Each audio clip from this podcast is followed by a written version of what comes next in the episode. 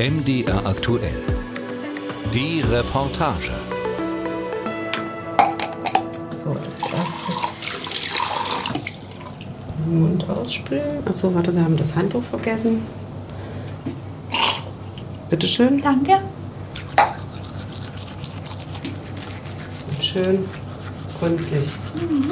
Das ist Katrin, meine Tante. Stell dich mal hierher. So, an die Gehhilfe. Geht so? Ja. So, Achtung. Jetzt wird es ein bisschen nass. Ja. Aber es ist warm genug, ja? Ja, ja. Gut, wunderbar. Katrin pflegt meine Oma. Oma beugt sich gerade über ihre Gehhilfe. Nach der Toilette wischt Katrin sie mit einem Einweghandschuh sauber. Ich habe lange überlegt, ob das hier zu intim ist. Aber es gehört dazu. Das sind so extra Pens, so Schlüpfer. Ja, wir wollen jetzt nicht sagen Winde, sondern es ist einfach ein Schlüpfer.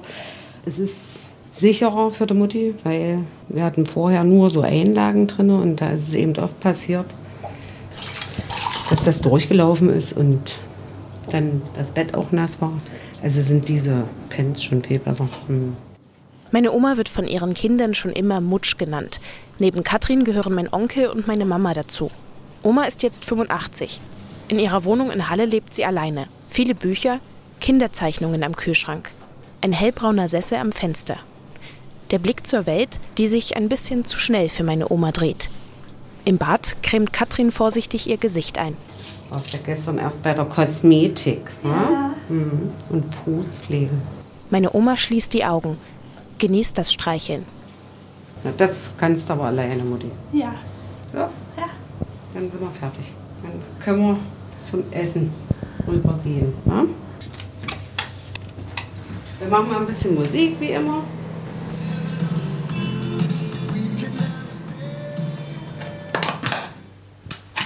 Das ist Erbsensuppe. Sieht jetzt, wenn das kalt ist, nicht so appetitlich aus. Muss erstmal warm werden. Meine Tante trägt noch ihr Poloshirt von der Arbeit. Darauf steht Spatzennest. Sie arbeitet in einer Kita als Erzieherin. Ich bin gerade bei den ganz Kleinen.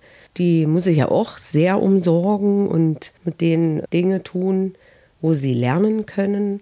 Und wenn ich dann nach der Arbeit, da bist du dann schon äh, ein bisschen kaputt und dann fahre ich noch zur Mutti. Du hast manchmal so den Eindruck, Mensch, das hast du heute früh schon gemacht. Auch am Wochenende ist Katrin da. Neben der körperlichen Pflege putzt sie regelmäßig die Wohnung und geht einkaufen. Zu ihrer 40-Stunden-Woche kommen also nochmal 10 bis 15 Stunden drauf. Die Pflegekasse zahlt ihr dafür 316 Euro im Monat. Bei 15 Wochenstunden sind das 5 Euro die Stunde. Warum sie das macht? Wegen eines Vorfalls vor zweieinhalb Jahren. Meine Oma geht damals lange nicht ans Telefon. Und dann kam uns im Haus schon so ein beißender Geruch entgegen. Und dann sind wir in die Tür rein und da lag Mutsch auf dem Boden in der Küche. Und als erstes haben wir gedacht, um Gottes Willen, bitte nicht tot sein. Also wir haben gezittert am ganzen Leib. Dann sind wir äh, hin und sie atmete aber noch und hat, war auch ansprechbar. Wir vermuten, weil sie war noch angezogen, also muss sie ungefähr 15 Stunden dort gelegen haben. Nach dem Sturz haben wir eine Art Familienkonferenz. Ein Pflegeheim lehnt meine Oma vehement ab. Wir schlagen eine mobile Pflegekraft vor, also jemand, der zu ihr nach Hause kommt. Auch da bleibt sie stur. Ich möchte das nicht. Nein, Ich möchte nur von der Familie betreut werden. Und ich möchte jetzt nicht irgendwelche fremden Leute dann haben, die sich um mich kümmern. Was dahinter stehen kann, ist verständlicherweise so eine Angst, äh, ein Verlust vor Autonomie. Das ist Gabriele Wilz. Sie ist Professorin an der Uni Jena und leitet die Abteilung für klinisch-psychologische Intervention. Zu pflegenden Angehörigen forscht sie seit fast 30 Jahren. Also ich habe mein ganzes Leben, ja, äh, meine ganzen 80 Lebensjahre oder, oder einen Teil davon selbstbestimmt gelebt und, und entschieden, was ich für mich brauche, was ich möchte, wer in mein Haus kommt oder so etwas. Und das ist dann natürlich ein Rieseneingriff, wenn jetzt quasi vermeintlich, also fremde, erstmal fremde Menschen dann in die Privatsphäre kommen. In Deutschland sind etwa viereinhalb Millionen Menschen pflegebedürftig. Von ihnen wurden im Jahr 2020 knapp 65 Prozent von Angehörigen versorgt. Ein Großteil davon sind Frauen. Eine aktuelle Studie des Sozialverbands VDK zeigt, mehr als ein Drittel der Angehörigen fühlen sich extrem belastet. Katrin sagt, sie ist es nicht. Ich finde einfach, sie hat es verdient, dass wir uns um sie kümmern. Das, ich, ich muss das einfach machen. Ich kann dir das gar nicht genau sagen, warum das so ist. Es ist einfach so, dass ich aus dem Inneren heraus muss ich meine Mutti wenigstens einmal am Tag sehen, gucken, ob es ihr gut geht, mich um sie sorgen. Gabriele Wilz will Angehörige dabei so gut es geht unterstützen. Zum Beispiel mit dem Teletandem. Dabei werden sie einmal die Woche von Psychotherapeutinnen und Therapeuten angerufen, können knapp eine Stunde über ihre Situation sprechen. Mehr als die Hälfte der Angehörigen zeige depressive Symptome, Schlafstörungen, körperliche Erschöpfung, Reizbarkeit. Oftmals sind es auch Themen der Selbstfürsorge, sich die überhaupt zu erlauben, sich Auszeiten, Pausen zu erlauben im Alltag, von ganz kurzen Pausen, Auszeiten bis hin auch eben zu mal einem Tag, einem Wochenende oder so etwas. Also oft ist auch eine Barriere, dass ich sage, das geht eben nicht oder das, äh, ich muss jetzt eben für meine Mutter da sein, da muss ich eben hinten anstehen. Nur wenn man dann so die Angehörigen fragen, ja, was glauben Sie, so wenn Sie die nächsten ein, zwei Jahre oder auch Monate mal überlegen, wie lange halten Sie das noch durch? Haben wir noch deine Zeitung? Ach, der Queen. Abschied von Elisabeth II. So, ja. am Montag. Aus ihrer Handtasche holt Katrin einen Blumenstrauß. Auf dem Küchentisch liegt eine Lupe. Es riecht nach der Erbsensuppe. Katrin schneidet von gelben Rosen die Stiele zurecht. Wutsch? ja. Oh, wunderschön. Ja. Ja. Jetzt gibt's Ration, Tablette. Die müssen wir mittlerweile ein bisschen weiter verstecken, weil da darf man nur eine am Tag nehmen. Und zwar fallen die unter das Betäubungsmittelgesetz. Also die sind schon ordentlich.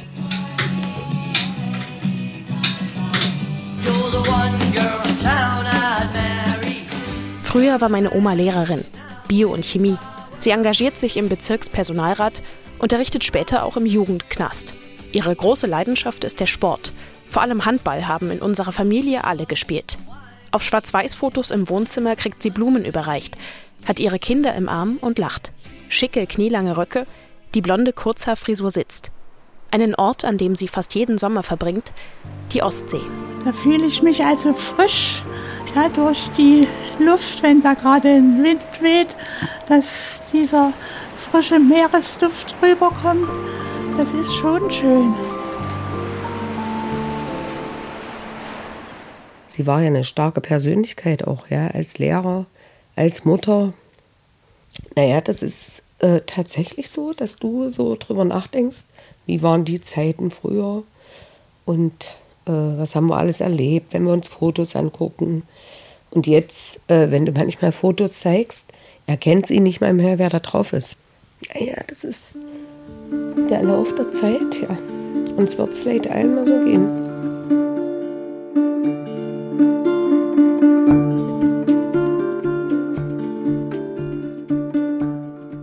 Wer Geld von der Pflegekasse bekommen möchte, der muss in Deutschland zunächst einen Pflegegrad beantragen.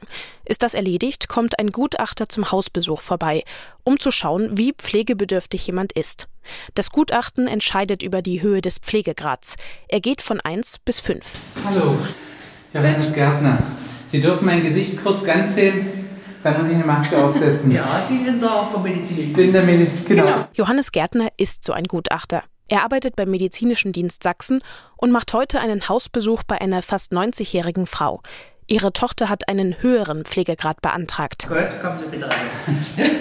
Wir setzen uns an einen runden Holztisch im Wohnzimmer in einem Ortsteil von Dresden. Es ist nicht weit zur Elbe. Die Häuser sind mit rot-gelben Weinblättern behangen. Die Tochter sagte schon, es ist ein sehr aufregender Tag für Sie. Kann ich verstehen. Ne? Es passiert ja auch nicht jeden Tag mit der Begutachtung. Das soll auch nicht so häufig sein. Wir nehmen aber nur einmal auf, wie es Ihnen geht, wer sich so kümmert um Sie und wie der Alltag abläuft. Johannes Gärtner packt seinen Laptop aus. Seine Hände fahren schnell über die Tasten. Er ist gelernter Krankenpfleger. Also einmal die Woche ist große Wäsche sozusagen. Und ansonsten tagtäglich versuchen Sie am Waschbecken zurechtzukommen. Könnten Sie mal kurz aufstehen? Ja. Genau, halten Sie sich ruhig fest, wenn Sie sagen, sonst haben Sie den Stock bei sich. Soll ich laufen? Ein kleines Stückel. Die 89-Jährige wirkt noch ziemlich fit. aber hört schlecht. Sie lächelt mich an, fährt sich schüchtern durch die grauen Haare. Die Altersdepression, haben Sie gesagt. Ist es so ein bisschen eine Melancholie oder Kriegt er auch schon ein Medikament behandelt? oder, oder was kriegt sie da, glaube ich, nicht? Mitrazapin. Ja, Ja, Mirtrazapin. genau. Und No. wäre jetzt die Frage, bevor das verordnet wurde, gab es dann öfter irgendwie Verzagtheit und das Weinen? war ja und nach, vor zwölf Jahren, als mein Vater gestorben ist und so seitdem ist das natürlich, nimmt sie jetzt schon lange. Die Tochter wohnt gleich in der Nähe, kommt jeden Tag vorbei, oft zum Mittagessen. Es ist mir einfach wichtig, dass ich dann auch zur Not meine Kurzzeitpflege oder irgendwas geben kann und da braucht man halt ja eben dann auch eine Pflegestufe. Ich brauche das für meine Sicherheit, weil ich wirklich da auch alleine bin damit. Ich spüre, dass Mutter und Tochter hier ein sehr enges Verhältnis haben. Wenn ihre Rollen sich jetzt komplett umkehren, kann das hart sein, meint Gabriele Wilz von der Uni Jena. Es ist letztlich auch ein Erleben von Verlust, weil Eltern äh, im besten Falle werden sozusagen, auch wenn man dann erwachsen ist, ähm, trotzdem immer noch als Halt erlebt. So ein Gefühl, na, die Eltern sind irgendwie noch da. Und auch die Beziehung zu Geschwistern verändert sich. Manchmal ist es so, dass ähm, ein Geschwisternteil dann vor allem die Pflege übernimmt, weil vor Ort, zufällig quasi, ne, er in der Nähe wohnt, die anderen sind weit weg. Und dann auch Unmut entsteht, Ungleichheiten, wer kümmert sich und dann auch immer wieder dann auch die zum Beispiel Geschwisterteile, die nicht vor Ort sind, dass die sich zumindest dann der Verantwortung fühlen, nachzufragen. Ja, wie geht's dir damit? Wie kann ich unterstützen? Von vielleicht dann gezielt mal so Oasentage sozusagen zu ermöglichen, dass man dann mal ein Wochenende wenigstens übernimmt vielleicht oder eine Woche mal. Also dass man so Modelle dann auch überlegt. Johannes Gärtner fragt jetzt verschiedene Bereiche ab. Dazu gehören die Selbstversorgung, Mobilität, psychische Gesundheit oder Kommunikation mit anderen. Am Ende werden Punkte verteilt und zusammengezählt. Je höher der Pflegegrad, desto mehr Leistungen gibt es. Das können Geld- oder Sachleistungen sein, zum Beispiel ein Rollator oder ein Badewannenbrett zum Draufsetzen. Nach knapp einer Dreiviertelstunde macht sich der Gutachter wieder los. Ich glaube, ich habe soweit alles erstmal beisammen. Sie kennen das ja schon vom letzten Jahr. Ja. Und dann kriegen Sie hier den Bescheid von der Krankenkasse. Okay. Danke auch für Ihre Zeit, ja? Ja, ja, jetzt gehe ich arbeiten. tschüss, tschüss. Johannes Gärtner mag seinen Job, weil er sich jetzt mehr Zeit für die Gepflegten nehmen kann. Die meisten seien sehr offen im Gespräch. Gerade bei Älteren spürt er aber auch Scham. Dass also darüber in der Familie nicht geredet wird und dann ist es natürlich auch schwierig zuzugeben, dass dann ein Problem mit der Kontinenz oder so besteht. Und die Kinder bemerken es dann trotzdem früher oder später. Dann ist es natürlich wertvoll, wenn in der Begutachtung auch alle versammelt sind. Manchmal reicht auch einfach nur ein Stichwort. Man muss das ja nicht auswalzen bis in die Peinlichkeit hinein. In seinem Job braucht es also viel Sensibilität. Auch auf mich wirkt Gärtner sehr freundlich und offen. Mir ist aber bewusst, dass der medizinische Dienst vor mir auch ein gutes Bild abgeben will. Nach Recherchen von MDR aktuell wurde im Jahr 2019 bundesweit jeder sechste Erstantrag abgelehnt. Häufig, so höre ich es im privaten Umfeld, bekomme man das Geld erst nach einem Widerspruch. Warum? Entweder es ist tatsächlich in der Begutachtung nicht der richtige Fakt aufgegriffen worden, es wurde eben etwas absichtlich verschwiegen. Wir jetzt wieder bei dieser Peinlichkeitsfrage. Der zweite Teil wäre, die Sichtweise ist unterschiedlich, aber es passt eben nicht in die Pflegebedürftigkeit. Klassisches Beispiel wäre Einkaufen, Fenster putzen, Bettwäsche, bügeln, sowas. Ne? Hauswirtschaft ist vielen älteren Menschen sehr wichtig, ist aber nicht grundsätzlich, also darüber brauche ich nicht diskutieren, wenn ich über Körperpflege spreche. Und da entsteht immer eine Diskrepanz zwischen dem, was derjenige gerne hätte und was der Gutachter tatsächlich anrechnen kann. Wer sich gegen einen abgelehnten Bescheid wehren will, kann zum Beispiel die unabhängige Patientenberatung Deutschlands anrufen oder findet vor Ort Beratungsstellen für Seniorinnen und Senioren. Johannes Gärtner macht sich jetzt los zum nächsten Hausbesuch. Am Tag schafft er fünf bis sechs. Emotional nehmen ihn vor allem einsame Menschen mit. Vielleicht ein Beispiel auch noch aus der Pandemie. Da habe ich auch einen Hausbesuch gemacht und habe festgestellt, da war eine alte Dame, die hochgradig verängstigt war durch diese Pandemiezeit und sich deswegen kaum nach draußen getraut hat. Die hat sich da also große Mengen Zwieback und Milch eingekauft und war dann vermutlich seit zwei, drei Monaten nicht mehr aus der Wohnung gegangen, hat sich von Zwieback und Milch ernährt. Genau. Habt ihr Kräutertee und neuen Kräuter? Ja. Frühstückszeit. An einem Ort, an dem sich wohl niemand im Alter sieht. Im Heim. Ich besuche das Altenpflegeheim an der Bergbreite in Schkeuditz. Es gehört zur Volkssolidarität. Der Pfleger Herr Thomas bereitet mit einem Kollegen die Frühstücksteller vor. Tee, Kaffee, Buttermilch, Pudding, Joghurt, Brötchen, je nachdem, was der Bewohner möchte. In dem hellen Aufenthaltsraum steht rechts eine Küchenzeile, links ein paar große Tische mit etwa 20 Bewohnerinnen und Bewohnern. Es sind auffällig viele Frauen. Ich werde kritisch beäugt. Eine Bewohnerin tippelt langsam mit ihrem Rollator herein. Guten Morgen. Ich sag Ihnen auch Bescheid. Ich bin vom MDR. Ich bin heute mal dabei. Ja, schön. Ich hoffe, das ist in Ordnung für Sie. Ja. ja. Ist schön hier. Ja? Ja, mir gefällt's. Die Leute sind nett, ich kann nicht sagen. Sie setzt sich. Während die Pflegekräfte das Frühstück verteilen, unterhält sich niemand. Dann gibt es Tabletten. Nehmen Sie erstmal die Tabletten, Augenpropfen machen wir dann später, wa? Dankeschön. Das sind die ärztlichen Medikamente, die von Arzt verordnet sind. Je nach Krankheitsbild werden die dann verabreicht. Beim Essen kommt Herr Teubel dazu. Er ist Alltagsbegleiter und kümmert sich vor allem um die soziale Betreuung. Auf einem Schild am Eingang steht Heute Kino 9.30 Uhr, das doppelte Lottchen. Wer darauf keine Lust hat, kann bei Herr Teubel bleiben. Ja, heute kommt drauf an, wie viele da sind. Entweder Luftballon oder wir lesen aus der Zeitung vor. Er beugt sich über den Speiseplan. Ach, Möhren, Kohlrabi, ein Topf mit Hähnchenfleisch und äh, gebackenes Fischfilet. Morgen gibt's Sülze. Mensch, warum gucke ich hier, wenn du alles weißt? Laut Statistischem Bundesamt gab es 2019 in Deutschland mehr als 15.000 Pflegeheime. Seit Anfang September dieses Jahres erhalten die Pflegekräfte mehr Lohn. Die Kosten dafür tragen zu einem großen Teil die Bewohner selbst oder deren Angehörige. Dazu kommen höhere Kosten für Strom, Heizung oder Lebensmittel. Die Eigenanteile haben sich in etlichen Einrichtungen auf über 3000 Euro pro Monat erhöht. Dazu kann es lange Wartelisten geben. Meine Tochter hat alles, Sachen alles zusammen, was man braucht und so, ne? Und eingeräumt, also das lief alles reibungslos. Ich komme mit den Bewohnern ins Gespräch. Eine Frau ist relativ neu hier, seit knapp sieben Wochen. Das ist nur mein letztes Zuhause. Auf der einen Seite freue ich mich, ne, dass ich nicht mehr allzu lange lebe, dass mein Mann nicht mehr allzu lange warten muss auf mich. Aber der ist schon 24 Jahre tot, mein Mann. Wir waren selbstständig. Wir hatten eine Pelzbranche. Wir haben Herrenpelzwesten gemacht vom Konsum. Berlin hatten wir vier Häuser, Dessau, Halle, Leipzig. Also und alles per Hand rein verzogen. Ne? Nach dem Frühstück gehen wir am Fahrstuhl vorbei Richtung Zimmer. Aus dem Fenster erhasche ich einen Blick auf eine Wiese. Auf einem Tisch im langen, breiten Flur steht ein Mensch ärger dich nicht Brett. Zwei, vier, fünf. Mensch. Na, wo bleibt denn die sechs? Ja, das mache ich mich selber. Sie unterbricht das Spiel, um mir ihr Zimmer zu zeigen. Meine Mitbewohnerin, die schläft hier. Fernseher. Gucken Sie mal hier, was ich da alles habe. Die schönen Bilder habe ich alle selber gestickt. Schöne Blumensträuße und zweimal die Kirche. Und meine Puppi, die passt auch immer auf. Ja, und das ist mein, mein Bett. Und am, am Bett haben Sie noch ein Foto stehen. Auf Das- dem Tisch. Ja, das ist mein, mein, mein Mann und ich. Zuhören, sich Zeit nehmen. Mir ist bewusst, dass das für Pflegekräfte schwer ist, viele Bewohner gleichzeitig zu versorgen.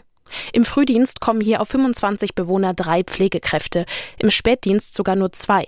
Pflegedienstleiterin Sandra Dehne ist da robust, mit kurzen dunklen Haaren und einer grünen Fließjacke. In ihrem Büro klingelt das Telefon oft. Persönlich belastend finde ich den Beruf an sich nicht. Äh, Es gibt heutzutage viele Möglichkeiten und viele Hilfsmittel, die man nutzen kann, um auch diese körperliche Belastung auszugleichen. Was halt nicht immer einfach ist, diese ganzen verschiedenen Krankheitsbilder, wenn verschiedene Demenzen, die verschiedenartig ausgeprägt sind. Der eine ist böse, der andere ist sehr lieb, der andere ist weinerlich. Das jeden Tag auszuhalten, ist schwierig. Immer mehr Pflegekräfte verlassen deshalb ihren Job. Ein düsteres Bild zeichnet da der Pflegereport der Barmer Krankenkasse aus dem vergangenen Jahr. Demnach würden bis 2030 mehr als 180.000 zusätzliche Pflegekräfte benötigt. Deutschland sei auf dem besten Weg, in einen dramatischen Pflegenotstand zu geraten. Sandra Däne kennt die Szenarien zu Genüge. Sie selbst ist optimistischer. Pflege in 30 Jahren sehe ich eigentlich noch gar nicht so dramatisch. Klar werden verschiedene Hilfsmittel, vielleicht wie Roboter, dazukommen. Aber ansonsten kann ich mir vorstellen, dass es immer Menschen gibt, die helfen wollen. Ich fahre wieder ein Stockwerk höher zu Herrn Teubel.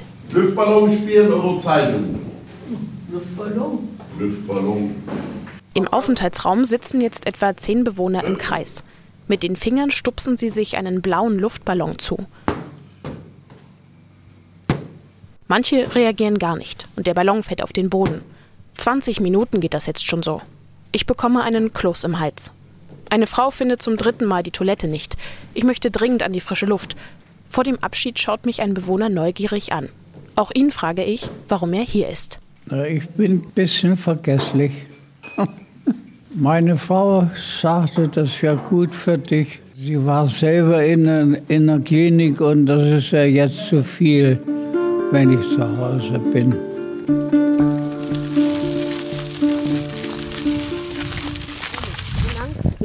Rechts. Links. Gut, dann gehen wir jetzt hier lang. Du hast auch die Vögel zwitschern. Ein Spaziergang mit meiner Oma und Katrin auf dem Gertraudenfriedhof in Halle. Es ist Sonntagnachmittag. Katrin und ich wechseln uns beim Rollstuhlschieben ab. Siehst du, was habe ich wieder vergessen, Mutsch? Uhr einstellen. Richtig. Mist. Ich stelle doch immer meine Uhr ein, damit ich so ein bisschen Schritte, weißt du, und Ach so. Kilometer schrubbe. Schrittzähler. Naja, weil zu Sport komme ich ja nun gar nicht. Und dann machen wir ein bisschen was, war Mutsch? Viele Menschen schieben das Thema Altern gerne weg. Aus den Therapiegesprächen wünscht sich deshalb auch die Professorin Gabriele Wilz, dass sich jeder schon vorher ein paar Gedanken macht. Wie will ich so mein Leben gestalten und sich dann sozusagen auch rechtzeitig damit auseinanderzusetzen, um es auch vorbereiten zu können. Weil dieses vor sich herschieben oder sich gar nicht damit auseinandersetzen, weil jeden trifft es. Also wir können sozusagen ne, nicht davor letztlich davonlaufen. Das kostet auch Energie. Und das wird oft unterschätzt, wie viel Energie es kostet, etwas wegzudrängen oder sich nicht damit auseinandersetzen, was aber letztlich dran ist irgendwann. Mit meiner Oma ist soweit alles geklärt. Auch wenn ich glaube, dass Katrin das nicht mehr lange alleine schafft. Wir fahren zwischen den Gräbern entlang. Die alten Namen sind schwer zu lesen. Margarete, Hilda, siehst du? Auch wie dein Deutschlehrer hieß, weißt du noch. Der Herr Ernst. War der Ernst? Der war Ernst. Mit dem hatte ich mich immer unter Wolle. Ich würde mir wünschen, dass man für die älteren Menschen ein bisschen mehr Zeit hat, dass die sich auch wohlfühlen, wenn jemand kommt. Und man kann sich nur wohlfühlen bei Menschen, die auch Zeit mitbringen, die auch mal erzählen mit dir und so dieses, dass die Menschen auch mal wahrgenommen werden, die älteren Menschen. Wir setzen uns auf eine Bank und genießen die Sonne. Katrin zupft einen Fussel von Omas Jacke. Bunte Blätter rieseln langsam von den Bäumen.